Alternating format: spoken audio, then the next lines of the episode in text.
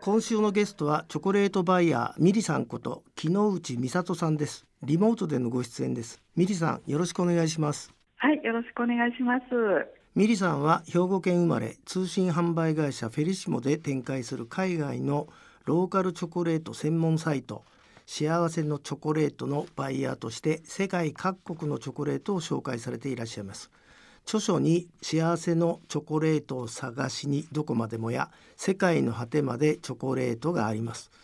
えーミリさんあの世界のチョコレートの買い付け歴っていうのは一体もう何年ぐらいになるんでしょう？はい、もう恐ろしいもので26年になります。すごいなあ。あのまずはざっと今まで訪れた国がどのぐらいあるとかそれから、えー買い付けた種類とかちょっとざっと概略を教えていただけますか？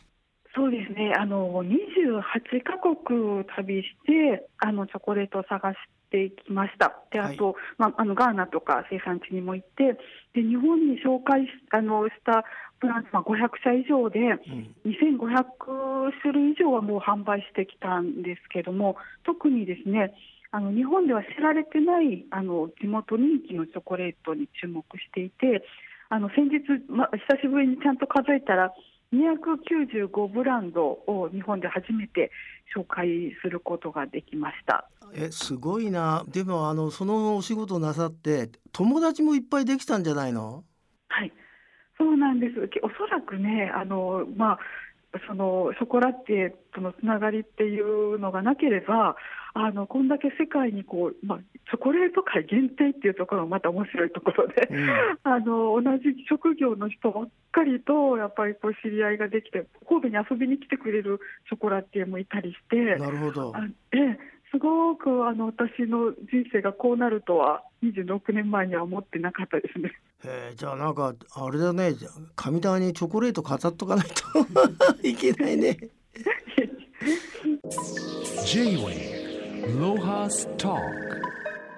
ミリさんにお聞きしたいんですけどこの世界のねまあ要するにブックフェアとかせ世界にはいろいろそういう展示会ってあるじゃないですか。はい、チョコレート界だと世界で一番でかい展示会ってどこでやるんですか？あのーえっとまあ、えー今はですね、ちょっと前まではあのまあも昔というか20年ぐらい前はファンシーフードショーっていう、はい。あのーえーお菓子の祭典とか、はいそういうのが結構盛んだったんですけど、今チョコレート限定でいうとあのサロンドショコラっていうあの有名な展示もう展示会というか、まああのえーチョコレート好きが集まるのがフランスから始まったんですけど今は世界中を巡回してはりまして日本にも来るしあと中国とかも回っているっていう感じですねサロンドサロショサロショってよく言ってはりますけどはそういうのがありますね。はいあのカカオってい今はまあコーヒーもね世界中で作ってると思うんですけど、はいえーカカオってあれですか？ままだ非常に限定的なんですか？生産地は。いやありがとうございます。今そのカカオが熱いのはですね、実はあの今今までチョコレートを食べなかった地域、中国とかインドの方々もチョコレートをたたくさん食べるようになって、カカオが足りなくなったんですね。あーマグロと一緒だ。でで 今まではもうあのアフリカ、ガーナ、コートジボワール、あとえ南米、中米が作っていたんですけど、今ね、アジアのカカオが熱いんですよ。へえーもうインドネシアはもうすでに世界3位になっていて、あの南米を抜きました。でマレーシア、タイっていうのは赤道直下の国ができるので、うんかなりいいカカオができるようになっていて、あの素晴らしい美味しいカカオが取れるようになって、彼らは素敵なところが、フィニッシュまで、えー自分たちで製造、チョコの製造まであのやる若い人とかも出てきたので、あの今後すごく、えーチョコレート界の幅が広がってるなっていうふうに思ってます。ミリさんまずはあの今年の幸せのチョコレート2023のテーマやちょっと特徴を教えていただけますか？はい、そうですね。あのやっぱコロナが私たちのこの輸入の業界ではすごく大きな影響になりまして、でもう一回こうあのまあ飛行機とかも一時期止まりましたんで貨物とかも一時止まってたりしてあの輸入のチョコレートを難本当に厳しくなったんですねあと燃料サーチャージが上がってでもう一回私は自分の仕事について見つめ直したいい時期だったと思います。であの私の仕事って何だろうって思うとやっぱりあのチョコレートで世界のローカルな職人さんと日本の方をつなぐのが私の役ミッションだなっていうのを再認識しましてそれだったらあの難しいけど余計やろうと思ったんです。うんですんであの過去最高の数になったんですけど35の国と地域をえーチョコレートでつなぐことが、えー今年はもうそこにテーマを集中してですね あの集めに集めたんですけど中にはあのウクライナのチョコレートも、えーあのご紹介することができて初めはちょっと、えーできるとは思ってなかったんですけどいろんな関係者があの全力一丸となってあのこのスローガンのもとチョコで世界をつなげるっていうスローガンのもとえーやったのが今年の、えーチョコ幸せのチョコレートでした。はいあのまあプロフェッショナルのミリさんから見てウクライナのチョコレートはどんなチョコレートだかご説明いただけますかね？わかりました。ウクライナはですね、本当に人口も少なくて、えー実はゼレンスキー大統領の前の大統領がチョコレート王っていうので有名だったんです。面白いね。えそうなんですよ。チョコレート王で、もう本当に大金持ちだったんですね。あただ、大量生産をしてはった、その巨大な企業だったんで、うんあの個人店が逆に少なくって、うんで私はあの個人店をあの紹介するっていうのをテーマにしているので一社だけあったんですよ。なるほど。すでごいね。そこをもうねストーカーのようにずっと見ていてで5店舗お店を持ってはって、はいであの卸もしてはるので。チョコレートは作ってるんですけど自社店舗ではあのカフェをしてはるんですね。なるほど。であのその国を代表するぐらいあのリビウにあるんですけど、西の端の,、えーあのところなんですけどとにかく地元人気がすごいんですよ。はであのこの戦時下なんですけどもやっぱりカフェでお茶をするあのチョコレートっていうのは本当に癒しであってもうあの人々の癒しになっているのですごい頑張ってはるそのリビウハンドメイドチョコレートさんっていうところを早くにあの情報をつかんでいたんですけどまあちょっと輸入は難しくてでちょっと諦めたんですけど後でベルギーのあの関係者さんが今ならミリさん行けますよっていうピンポイントであの情報が来てもうこれ私ノーっていう、えー選択肢はなかったんですよね。あ。うん。であのカタログはもう、えー締め切ってたんですけどウェブ限定でご紹介することができてなるほど。神戸に来たのが本当に数日ギリギリ前で あのまあこんなことも26年間初めてぐらいな緊張感の中で、えーやってきました。そその チョコレートの名前な何チョコレートって言うんですか？はい、えーリビューハンドメイドチョコレートって言います。なるほど。で名前もそのままな感じなんですけど、うんあの私は Zoom で担当者の女性の方とかとおしお仕事したりして、うん。あのすごくね、なんかね、あの日本にもあのこともよく知っていて、あのチョコレートを、自分たちのチョコレートを日本の方が食べてくれるっていうことをすごく喜んでいて、あのまあ生活はいろいろ停電とかね、大変みたいなんですけれども、それでもショコラティエはショコラティエの生活をやっぱりあの戦時下でもされてるっていうのがあの私のすごくこうあのヨーロッパとかは今そういう同じ業界の人が、えーお金とかじゃなく仕事でつながるっていうことをよく頻繁にされているんですね。うんですのであの私もそういうことができたっていうのがすごく喜びでしたこの仕事してて。Lohas Talk えっ、と幸せのチョコレートではガーナの子どもたちの支援も随分やられてるみたいですけど、はいこれはもう何年になるんですかね？もうね10年10年になりますね。はい。あのガーナの子どもたちのどういうことをご支援なさってんですか？はい、あのやっぱりこうあの世界中の人たちがこう食べる側も作る側もあのもちろん、えー、カカオの生産農家さんもやっぱハッピーであってほしいんですね、はい、みんながハッピーであってほしいのでやっぱあの、えー、ガーナの、えー、カカオ農家さんの児童労働っていうのが一時期問題になりましてです、ね。はい、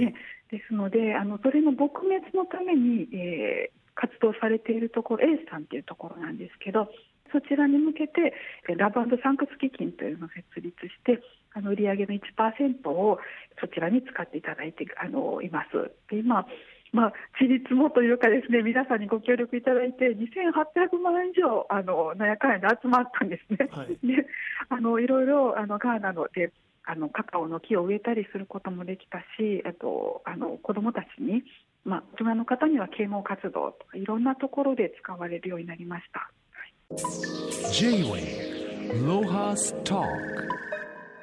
あミリさんあの2021年僕全然知らなかったんですけど、はい、この神戸にオープンしたフェリシモチョコレートミュージアム、はい、これはどんなミュージアムなんですかね？あそれがフェリシモが、えー、本社移転をすることになったんですね。であのその時にあの、えー、せっかく本社移転するんだったあの地域の方々に向けても何か意味のあることっていうことでレストランとミュージアムを作ったんですなるほどそのミュージアムが、えーまあ、神戸の港のぎりぎりにあるのですね。でやっぱりこう世界に開けている、えー、メトロポリタンシティの神戸として世界に発信していくということで今まで、まあ、もちろん、えー、26年チョコレートと関わってきた会社でもありますのであのチョコレートミュージアムができたんです。えー、私もすごくあの初め、えー、あの計画ができた時にすごくびっくりして あの、えー、関わってきたんですけども、はい、あの名前はチョコレートミュージアムってなってますが 中の展示ってどこにポイントを置いて作られてるんでしょう、えー、私世界中やっぱり、えーと、チョコレートミュージアムって聞くと行くのですね。で大概もうほぼ100%、えー、製造メーカーさんが作ってるミュージアムなので製造リンプさんとかすごい大きいのを作ってらっしゃったり、えー、製造工程を見せるのミュージアムであと歴史の展示っていうのがほとんどなんですね。ほとんどもうほぼほぼそうなんです。でうちは製造メーカーではないですので、えー、パッケージチョコレートのパッケージに徹底的にこだわったんですね。であのパッケージというのは国の文化の違いとかセンスあと、まあ、ショコラティエの思いっていうのが一番出ているのがパッケージですので、えー、世界中からパッケージあとお客様にお伝えしてパッケージを1万4000点集めました。で、はい、であのいろいろチョコレートミュージアムも回りましたけど、えー、そのチョコレートっていう1個だけに徹底したパッケージをこれだけ集めているミュージアムはあの見たことがないので あのある意味デザインを勉強される方とかにも勉強になると思いますしあの文化とかそういう何かあの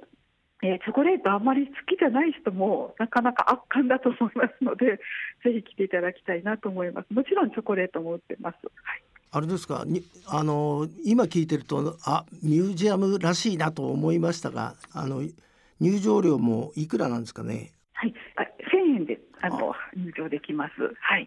あのどんなお客さんが今まで来られてますかね？はい。えーとですね、私はあの想定外なんですけど隣があの、えー、水族館なんですね。で水族館と合わせてデートコースになってるようでうん、で中でこうあのあのインスタ映えするコーナーもありますのであの10代大学生とかの方とか女の子2人であの神戸を旅行されてるとかあのかなり若い人が来てるなっていうイメージです。でもあれですねおお話聞いてるとミリさんはご自身の体験でこのプロジェクトを動かしてる感じがするんですけどミリさんは美術系の大学を卒業されててチョコレートバイヤーのミリさんのライフワークが臨床美術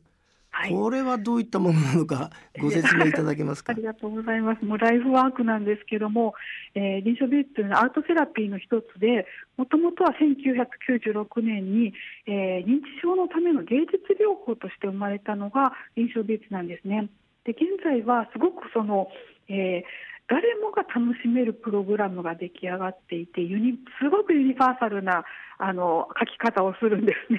であのかなり本格的なアートなのでなんちゃってでは一切なくてもうあのすごく絵が苦手って方もえもちろん認知症の方も大人も子どもも、えー、すごくこう自分自身のオリジナルな0から1の表現ができるっていうのが臨床美術であのずっとこの活動してきてあのなんか人って違うねんなっていうのを視覚化されるのですねあみんな違うんやっていうことにすごくこうあの納得がいくし、えー、尊敬をできるようになりまして あのショコラティエについてももう表現を、え、リスペクトするっていうあのベクトルに完全に変わったんですね。でも私の仕事はもうかんあのすごく変わったと思います。この具体的ななんか技術とかねどういう感じでこう診断なさるのかとかちょっと手順を教えてもらえませんかね？わ、かりました。えっとですね、あの例えば、えー、こう書きなさいっていうのではなくて例えばりんごを書くときは、えー、まずりんごを食べて、えー、中身から書くんです。で絵が苦手な人というのはどこから書いていいか何を見ていいかさっぱり分かんないんですね、うん、で自由に書いてくださいっていうことはすごくあの逆にストレスになってしまったりあのもう苦手意識が出てしまうんですけどあの臨床美術はちょっとねあの初めステップが決まっていてそのそれをあの臨床美術師が、まあ、投げかけをするんですけれどもその通りやってるうちにいつの間にか自分の画面にはまっていって初めは一緒なんですけど最後りんごの絵を並べた時には、10人いたら10人バラバラな作品が出来上がるんです。でもうこう来たかっていう感じですね。でそれを最後臨床美術師が一つ一つ、えー、コメントを入れるんですね。どこが素敵なのかっていうのを具体的にコメントを入れさせていただきます。それによってねすごく自己肯定も生まれますしあのまずねこう人の作品をリスペクトできますね。私はこう書いたけどこう来たかみたいなやつがいっぱい生まれてきてあとこうその作品を通じて会話が生まれたりもしますのであのすごく、え未来に向けての素晴らしいツールだなっていうふうに私は思っています。あの1回のその授業っていうのかな、はい、どのくらいの時間かけてやられるんですかね？はい、あえー、フェリシモでも、えー、会社の福利厚生でやってますけれども大体1時間から1時間半あれば、えー、出来上がってスペースも取りませんしあの会社の福利厚生としては会議室ですっとできたりして とってもあの導入しやすいのであの部署を超えてみんなであのワイワイやりながらあの絵を描いてますね。まあ今日も久しぶりにミリさんと話すともう人を巻き込むバイタリティを感じたんですけど、まあ、チョコレートバイヤーそして臨床美術師またあれですか？今後なんか計画されてることがあったら教えてもらいたいんですけど。はい。ああのもしあの東京の方よかったらお茶飲みずに臨床美術の,、えー、あのワークショップ受けれるところがありますので、はい、ぜひ行っていただきたいのと、あと、あのえー、そうですね、私はそのこのミュージアムができたことによって、私はまたちょっとあの考えというか、新たになったのが、えー、夢がですね、神戸をチョコの街にしたいなと思っています。なるほどはい、でぜひね、東京の方とか、あのチョコの街、神戸に遊びに行こうかって言ってもらえる日が、あのまあ、老後かもしれないですけども、そういうふうにできたら、あのすごく幸せだなっていう夢がまたできましたいや、素晴らしいコピーですよね、あのチョコの街、神戸。市長さんに早速、進言なさった方がいいと思います。はいまあ、ミリさん、今日はお忙しいところどうもありがとうございました。ありがとうございました。J-Way ロハスター